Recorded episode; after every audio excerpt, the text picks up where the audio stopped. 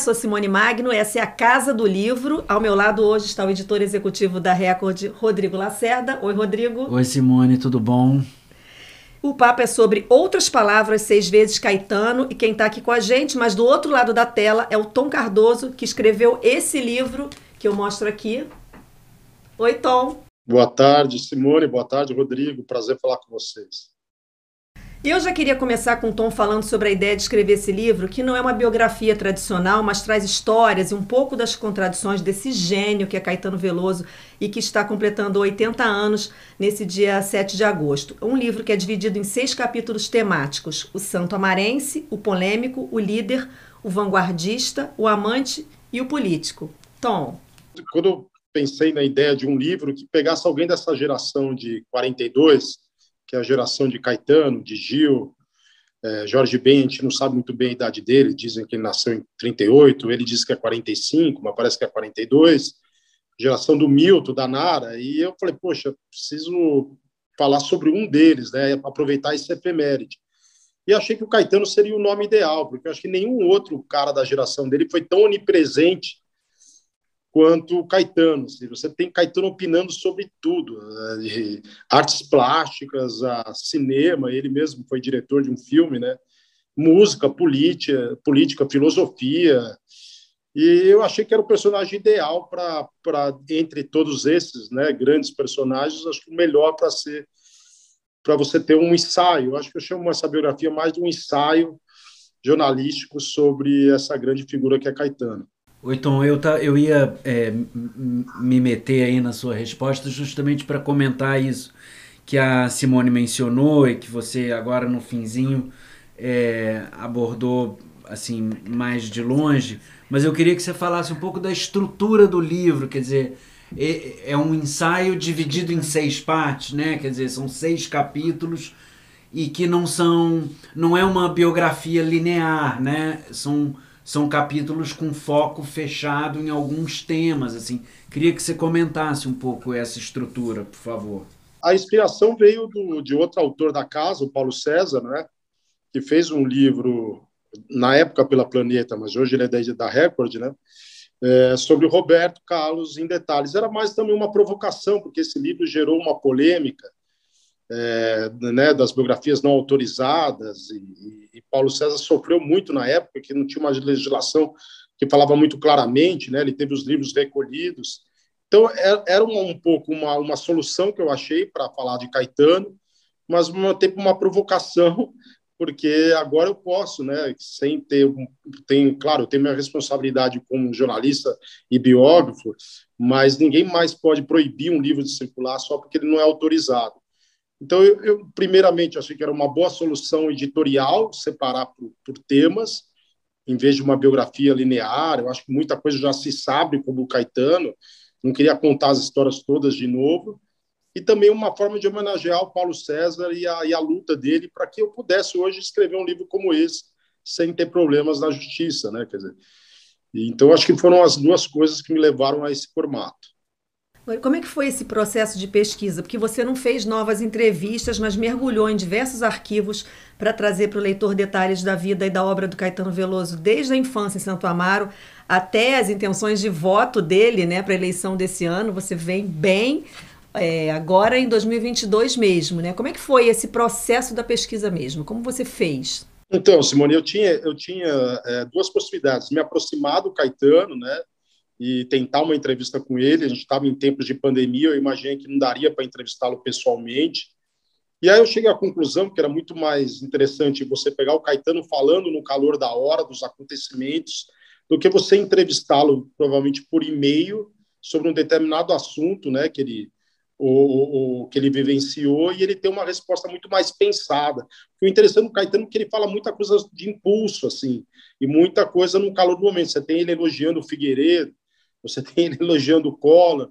Eu não sei se ele daria declarações parecidas como ele deu naquela época. Então, eu achei muito mais importante resgatar essas entrevistas que estavam perdidas no tempo, assim, nos arquivos do jornal. E Caetano fala sobre tudo desde que ele chegou ao Rio para acompanhar a Betânia. No Opinião, ele está dando entrevista. Então, eu achei mais importante e mais rico você recuperar essas entrevistas do que dizer que você fez uma nova entrevista com Caetano de repente ele tinha posições diferentes sobre os assuntos que ele falou ao longo da vida. Então eu dei mais, eu fiz algumas entrevistas com pessoas próximas a Caetano, algumas em off, mas a base da minha, da, do meu trabalho foram essas entrevistas que ele deu para diversos jornais, que muitas são praticamente inéditas. Né? Eu nem sabia de muita coisa que o Caetano disse, eu descobri pesquisando. E está nesse livro, que eu considero quase como um depoimento inédito, porque você não acha em nenhum, nenhum lugar na internet. E são opiniões importantes em determinado momento histórico do país. E o que é curioso, né, Tom, é que você, ao recapitular as declarações do Caetano sobre esse ou aquele assunto, você vai pegando digamos assim, mudanças de posição, né? Não, não necessariamente contradições, mas você vai mostrando o retrato em evolução, né, do Caetano, que isso é que é o legal, ele, ele parece nunca cristalizar, assim, as posições dele, ele está sempre reelaborando, pode até não mudar, mas o processo de reelaboração não para, né? Então, isso é na religião, na política, ele tem uma, uma uma capacidade de, de rever as posições dele que eu acho rara na música brasileira, na cultura brasileira, né? Não sei o que, que você acha disso. Quer dizer, como é, é dessa esse caráter relativamente raro do Caetano de ser um, uma, um intelectual que está sempre uh, revendo as suas próprias posições. É, é, isso mesmo? Você concorda com isso? O que, que você acha? É, você define muito bem. Meu pai até deu a sugestão de eu fazer algum título Caetano, alguma coisa usando aquela expressão que muita gente remete a ele, é ou não, né? Porque é o que você falou, ele, ele é muito convicto no que ele vai dizer, mas ele pode mudar de opinião dois meses depois, é, sobre a mesma coisa que ele disse. O Caetano, o político, é o tempo inteiro, ele é quase um camaleão, assim, né? Ele apoia, começa se entusiasmando com o Lula, depois apoia o Fernando Henrique, numa época que a toda a classe artística apoiava o Lula, depois se encanta com o Collor, elogia o Collor, no momento que está todo mundo batendo contra o Collor. É, tem posições polêmicas, como ele assina um, um, um manifesto contra as cotas, né? É, o tempo inteiro tendo opiniões muito corajosas e, ao mesmo tempo, com um certo embasamento teórico, dificilmente você vê em outros artistas também, né? Caetano é um cara que lê muito, lê muita filosofia e está sempre bem informado. Então ele tem um certo estofo para falar das coisas, mesmo que ele se, se mostre contraditório, assim, porque ele muda de ideia muito rápido. Quando ele vai defender uma ideia que ele não defendia, ele tem um embasamento. Então eu acho que é uma figura muito rica é, é, e o que você falou. Acho que eu não vejo nenhum outro personagem da música brasileira com esse perfil que o Caetano tem, né? Então é por isso que foi ao mesmo tempo muito prazeroso, porque o Caetano ele não, o Gil tem um, um temperamento mais contemporizador, né? O Chico é um cara mais tímido para falar, deu poucas entrevistas. O Caetano fala de tudo. Então foi uma maravilha, assim, porque você tinha, você ia para ano a ano, você tinha sempre o Caetano dando uma entrevista e falando sobre o momento político daquele ano, dando opiniões muito contundentes, sem ficar em cima do muro. Então foi muito, isso facilitou muito o meu trabalho, sabe? É, eu, eu, eu enquanto li o livro eu ficava pensando como é, como seria, como deve ser, né, para um artista jovem hoje nesses tempos de cancelamento, né, se dar essa liberdade que o Caetano se deu a vida inteira de reformular as suas opiniões, mudar ser contundente, depois mudar de ideia, porque nos dias de hoje a, a barra é, é, é tão pesada quanto ou mais, ou é, ou é, pesada de outro jeito, né? Não sei. É, e, e, essas contradições, esse jeito dele também, né, implicou em muitas brigas. Até ele se tornar essa unanimidade, ele chegou a brigar muito com a mídia. Tem até uma declaração dele de 1979, que está na página 41 do livro, que é assim não tem o menor problema de polemizar. Isso alimenta a imprensa e ela vive de, ela vive de polêmicas. São revitalizantes, fazem bem às pessoas e não tiram o emprego de ninguém. Aliás, acho até que garantem, porque aumenta a vendagem. Né? Ele polemizou até com Chico Buarque. É, e ele dá essa declaração numa época que é, ele polemizou mais com a imprensa, ele chega a dar declarações de que tinha o Partidão, o Partido Comunista Brasileiro, tinha pessoas infiltradas na redação que falavam pelo Partidão, isso em plena ditadura militar, rendeu uma série de críticas ao, ao Caetano, E, e, e, e, é engraçado que no momento mais polêmico ele vendeu menos discos, né?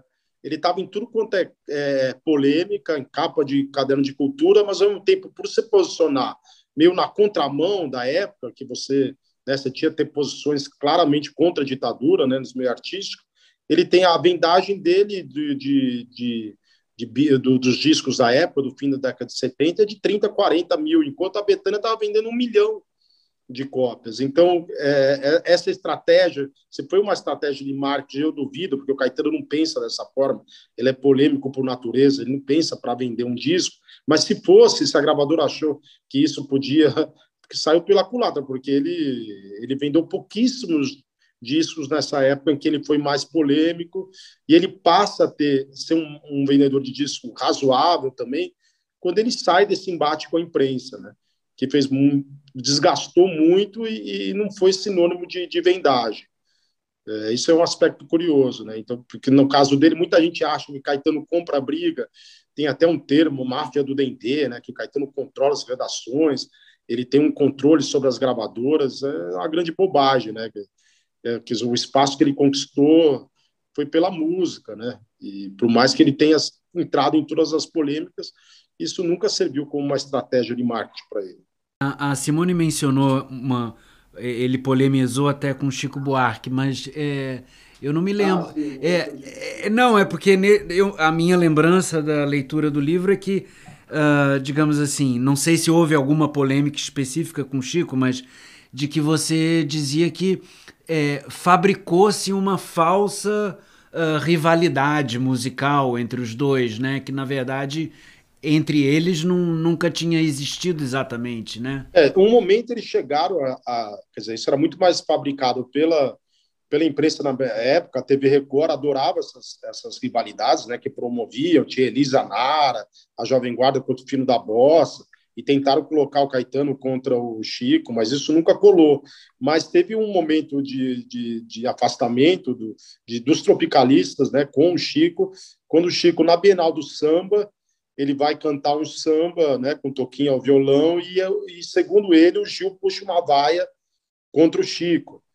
E aí o Chico vai aos jornais dizer, poxa, que, que dando a entender, não dá o nome do Gil, mas dá a entender um amigo, um cara, né, que você tem um carinho, você vê na plateia, e aí Gil e Caetano, Gil desmente, dizendo que ele, quando ele se levantou, não foi para puxar a vaia contra o Chico, foi para dizer que Chico era lindo, eu não sei até que ponto tem, quem tem razão, mas eu acho que, que foi um momento muito de muita polarização da música brasileira naquela época dos festivais e que isso logo eles fizeram as pazes num show histórico no Teatro Castro Alves em 72 e dali para frente mesmo discordando de algumas sobretudo na política né Caetano sempre é, se dizendo um, um, um, um, pensava de uma forma mais liberal ele chegou a dizer que ele era muito liberaloide uma posição que hoje ele diz que que ele não acredita tanto depois que ele começou a ler as, ah, os textos do Jones Manuel, que é um marxista, né, professor de Pernambuco, ele reviu muito esse posicionamento que ele tinha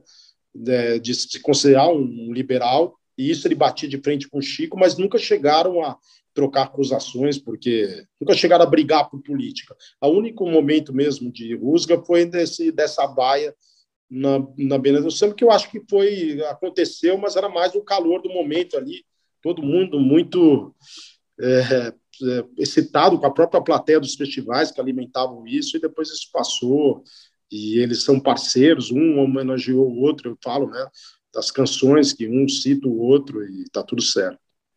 E, e nessas canções, nas composições do Caetano, o livro tem uma passagem em que você cita uma fala dele que ele diz que tudo que ele compõe é autobiográfico é assim mesmo? O quanto tem de exagero nessa frase, o quanto que tem de verdade? É, é, é ele diz que todas, as canções dele são autobiográficas, mas ele não dá nenhuma pista concreta. Ele mistura as coisas, né? Isso gerou muita confusão. Eu falo no capítulo Amante, que ele fez uma música que a Luana Piovani achou que era para ela, e, e, se adiantou e disse que era para ela. Caetano desmentiu e depois ela foi dizer que ele era um velho de pijama, né? E depois ele disse que a música também tinha sido feita para Luana, mas tinha sido feita também para outras mulheres.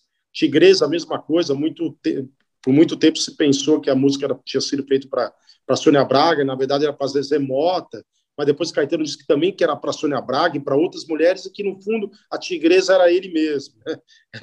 as, as, mulheres que existem dentro dele. Então é muito difícil você, apesar de ser autobiográfico, ele dá poucas pistas.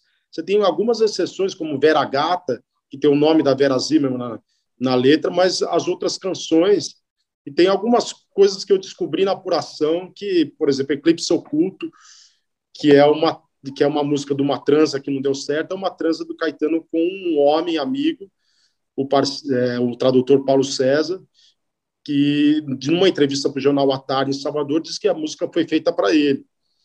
E, e, é uma das poucas canções, quer dizer, muitas canções que você ouve você não consegue imaginar o, o que, que, pode ser. E muita canção eu não consegui descobrir para quem foi. Para essa, é, eu acho que é um do, do, uma das surpresas do livro, que acho que pouca gente imaginava que Eclipse Oculto era uma, uma transa não muito bem sucedida de Caetano com, com um amigo. Tem as, você fala também das canções que ele fez para Paula, que parece que a Paula não gosta, né? Que ela reclama, diz que as músicas dela são piores do que as músicas que ele fez para outras mulheres, né? como a Dedé, por exemplo, as músicas da Dedé são mais fortes do que as músicas que ele fez para é, Paula. É, não, Branquinha, que ele, que ele fez para para Paulinha, é uma das canções preferidas do Caetano. E a própria Paulinha não gosta. E ela diz, meio resmungando, né? As canções boas ela, ele fez para outras mulheres. E as minhas não são tão boas. Acho que é um pouco do temperamento da, da, da Paulinha, mas eu acho Branquinha uma das melhores do, do repertório do Caetano. E, mas eu conto um livro que ele fez muitas canções mesmo para Dedé. E até uma que ele diz que ela é a estrela entre, entre as estrelas. Eu, eu, digo que essa estrela entre as estrelas é a Dedé. Espero que a Paulinha não me processe por isso. Acho que não é. não precisa chegar tanto. Uma das coisas interessantes também no seu livro é que a gente se dá conta da liderança dele no tropicalismo, né? Foi um movimento que reuniu tantos nomes importantes da MPB Gil, Galton, Zé, Mutantes, também compositores como Torquato Neto Capinã, sem Caetano o movimento seria irrelevante? Eu acho que sim. O próprio Gil reconhece que, que sem a energia do Caetano, essa, é, o Gil foi o primeiro a sacar musicalmente o tropicalismo numa viagem para Pernambuco. É, ele começou a. Mas ele não conseguia verbalizar isso. Ele, pelo próprio temperamento do Gil, que é um pouco mais que eu diria que é uma figura mais prolixa, né, e que tem dificuldade, e Caetano não, Caetano que botou o pé na porta, e eu disse que o capítulo líder, dificilmente o tropicalismo existiria sem que Caetano comprasse todas as brigas, né, e, e fosse o grande catalisador aí do, do tropicalismo. Claro que não diminui a importância musical, o Caetano até diz que ele musicalmente é muito inferior a todos os outros, né, artistas de sua geração, mas eu acho que pelo esse temperamento leonino dele, de falar as coisas com muita coragem, ele acabou sendo uma liderança. E ele diz, né, acho que está na contracapa do livro, que por falta de outras lideranças, ele tomou essa liderança para si, né? Por falta de outra. Você imagina o Tom Zeca, a figura meio viajandona, né? Indo levantar a bandeira do tropicalismo. Tinha os meninos do Mutantes muito jovens, a própria Nara, que não aparece nem na capa do disco, que era totalmente low profile, e o Gil, né? E, e o Capinã. Então, o único cara para para tá, fazer frente mesmo era o Caetano. Então, eu acho que o, o tropicalismo não existiria como movimento sem, sem essa, essa liderança. Eu queria aproveitar que a gente está aqui com o autor e o editor e ouvir um pouquinho sobre, sobre como foi o processo da edição do livro. Também explicar para quem está é, tá aqui assistindo a gente, que tem curiosidade de saber como é que o livro se materializa e chega às livrarias. Vocês, vocês conversavam muito sobre o que, que ia entrar no livro. Como é que era? O, o livro tem seis capítulos. Tom, você fez tudo de uma vez, passou para o Rodrigo, vocês foram, você foi mandando os capítulos um a um, conversando. Como é que vocês decidiram? E, e o final do livro também, que tem essa discografia tem notas. É, como é que isso é decidido? Assim, vocês foi ideia sua, ideia do Rodrigo? Como é essa conversa para a edição sair desse jeito? Foi, o Rodrigo é o cara de turma que eu mais gostei de trabalhar, cara boa praça, mas ao mesmo tempo muito direto, assim, que não perde tempo com, com um cara prático, e eu gosto também de trabalhar assim. Eu acho que, que a gente trabalhou super em sintonia, É, a ideia inicial, que era uma ideia por um número ser mais cabalístico, era sete, né, sete capítulos, Isso. mas eu achei que o Caetano brasileiro ia muito se confundir com o capítulo Caetano político. Uhum. E perguntava sempre para o Rodrigo, e ele achou que tudo bem. Então foi muito tranquilo, assim, eu tive muito prazer em trabalhar com, com o Rodrigo, já tinha uma história bem sucedida com a Luciana Vilas Boas e com a própria André Amaral, quando eu fiz o livro O Copo do Dr. Rui, na, né, na civilização. Então é uma casa que eu gosto muito de trabalhar, sempre deu muito certo e espero que seja para o próximo aí, que o Rodrigo sabe que tem mais livros aí.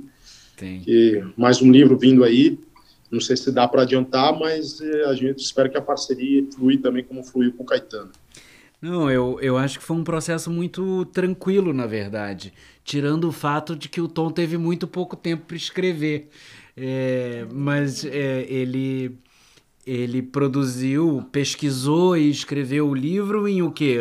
Um, um ano, talvez, nem isso, né, Tom? Foi uma, foi uma coisa bem rápida para um livro que exigiu uma pesquisa, enfim, de que cobre. Acho que a pandemia ajudou muito, essa coisa de a gente ficar muito em casa. Ah, bom. Então eu fui. Pelo eu menos teve esse efeito Nacional, positivo. Eu peguei desde 60 e pouco o Jornal do Brasil, ia dia por dia, né? Uhum. Você digita lá Caetano Veloso, você tem todos que vai aparecendo.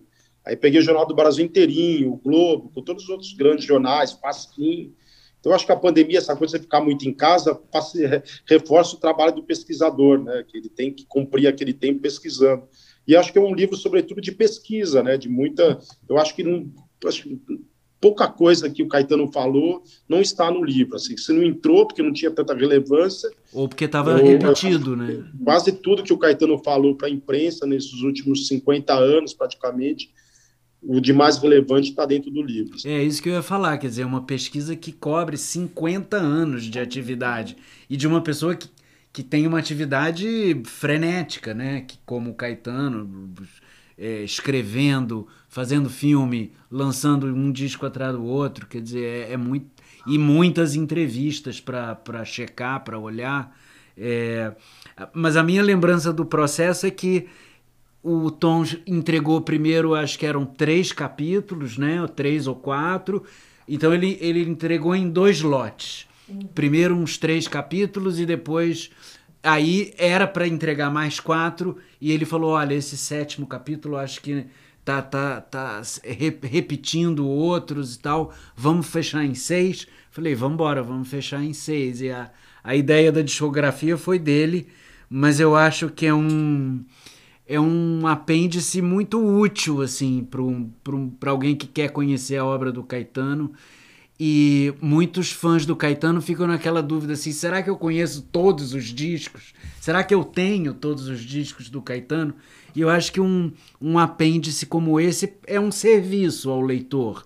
Se você quiser completar a sua, sua discografia do Caetano, tem aqui uma lista que é, você pode ir atrás. Isso, Rodrigo, desculpa te interromper. No Nada. livro da Nara que eu fiz, e eu coloquei a discografia. Muita gente falou que lia pedaços do livro e ia lá para a discografia para lembrar o contexto do disco.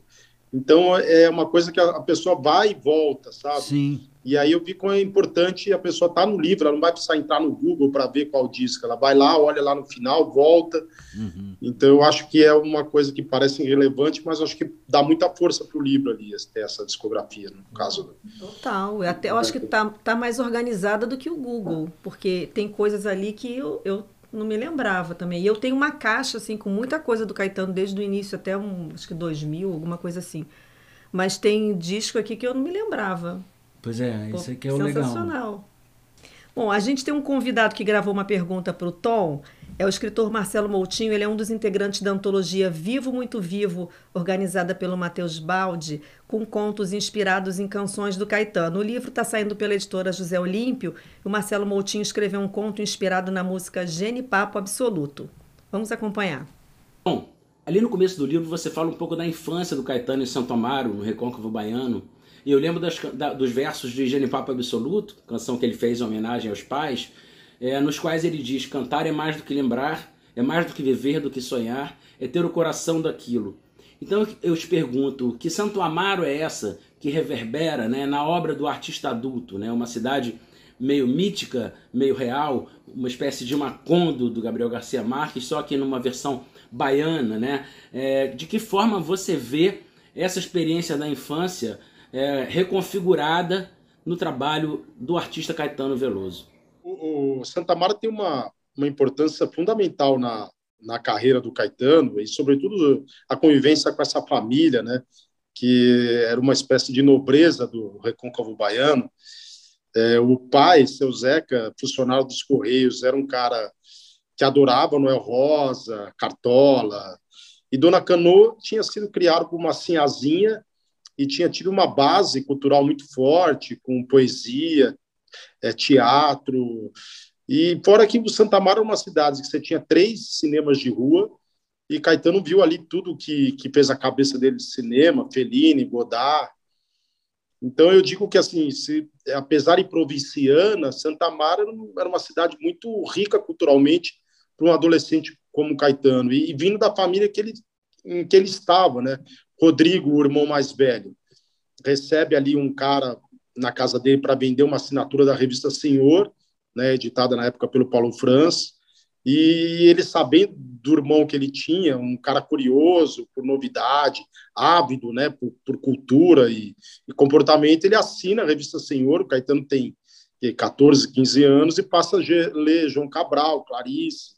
Todos esses autores são fundamentais ali para para o artista, né, para o futuro artista. Então, eu acho que você pega um, um cara vindo do, do, do, de Santa Amaro, você faz um paralelo com o Tom Zé em Irará, ou com, com Gil, Ituaçu, Santa Mara, além de ter essa família muito diferente das outras famílias, era uma cidade realmente diferente das outras cidades do, do, do interior, né, nordestino, com uma base, né, que você, qual a cidade hoje, se até na, nas grandes cidades brasileiras você tem poucos cinemas de rua, imagine em Santa Mara, uma cidade pequenininha, ter três cinemas de rua que passavam o melhor do cinema italiano ali, então, o Caetano teve essa sorte de ter nascido na família que nasceu de ter nascido em Santa Amaro. E depois tem outras coisas que são fundamentais. Ele vai para a Bahia estudar numa época de efervescência né, da, da Universidade da Bahia, com o Edgar Santos, né, que é um reitor que revoluciona a universidade, traz os METAC, Correuter, e Caetano é, tem contato com o melhor da vanguarda ali de tudo. E depois, quando ele vem para São Paulo, que ele, que ele esbarra em Zé Celso, os poetas, poetas concretistas, Rogério Duarte, Agripino. Então, todo esse, todo essa, é, esse percurso aí, fora o cara curioso que ele é, se ele não tivesse tido contato com tanta gente interessante, tanto em Santa Amaro quanto em Salvador ou em São Paulo, e um pouco no Rio depois, eu acho que esse, esse artista não seria forjado da mesma maneira. Tom, você na página 110 escreve: Mas quem conhece Caetano de perto garante que o santo amarense não se impõe pela força, pelo contrário, ele conquista espaço e admiração com a qualidade de seu trabalho, a criatividade, a inteligência, a clareza de pensamento e de propósitos, o profissionalismo e o respeito aos colegas, resultando em obras que já se destacam na história da MPB. Esse seu livro é um livro para caetanear?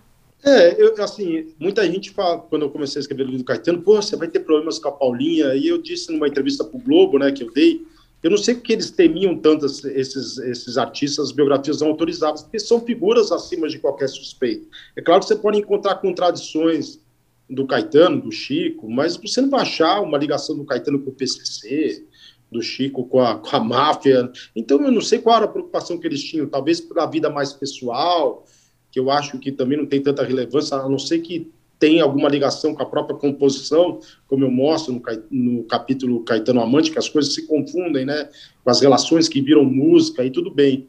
Então, é, eu não tinha essa, essa coisa de, ah, vou descobrir coisas, os podres do Caetano, que eu sabia que não tinha podres. E muito aqui em São Paulo, não sei se no Rio, se dizia da máfia do Dendê, que o Caetano, que eu citei aqui, né, que o Caetano não tinha poder para demitir jornalista, e que ele era uma coisa que tudo tinha que ter esse beijamão do Caetano.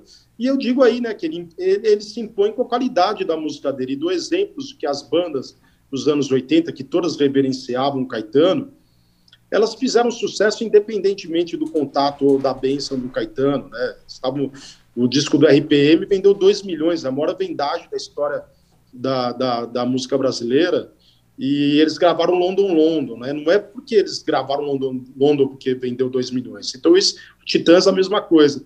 Eu acho que o Caetano se impõe pela qualidade da obra dele. As pessoas tinham essa referência do Caetano, os artistas da nova geração, porque ouviam o Caetano quando tinha 20 anos. Não porque o Caetano mandava um, um editor de um caderno de cultura colocar uma matéria sobre ele, e por isso ele era ele era reconhecido e temido. Então, eu, eu, eu não tinha uma preocupação, acho que é para caetanear mesmo. E é claro que é uma figura contraditória, mas eu acho que eu já biografei o Sérgio Cabral, esse sim, você tem é outro tipo de pegada, né? Você vai achar coisas horríveis. O Caetano sabia que, que era uma coisa, um grande artista contraditório, mas que eu não, não teria obrigação de fazer um livro contra Caetano, porque não tem, não tem por que ser contra Caetano. É isso. Tom, Rodrigo, um prazer ter vocês aqui. Muito obrigada pela entrevista esse papo que a gente teve agora para falar sobre esse livro, Outras Palavras, Seis Vezes Caetano, que já está nas livrarias. Obrigado, Simone. Obrigado, Tom. Um grande abraço. Obrigado, Rodrigo. Obrigado, Simone. O programa fica por aqui. Eu sou Simone Magno, sempre trazendo novidades dos autores e dos livros do Grupo Editorial Record para você. A gente volta logo mais.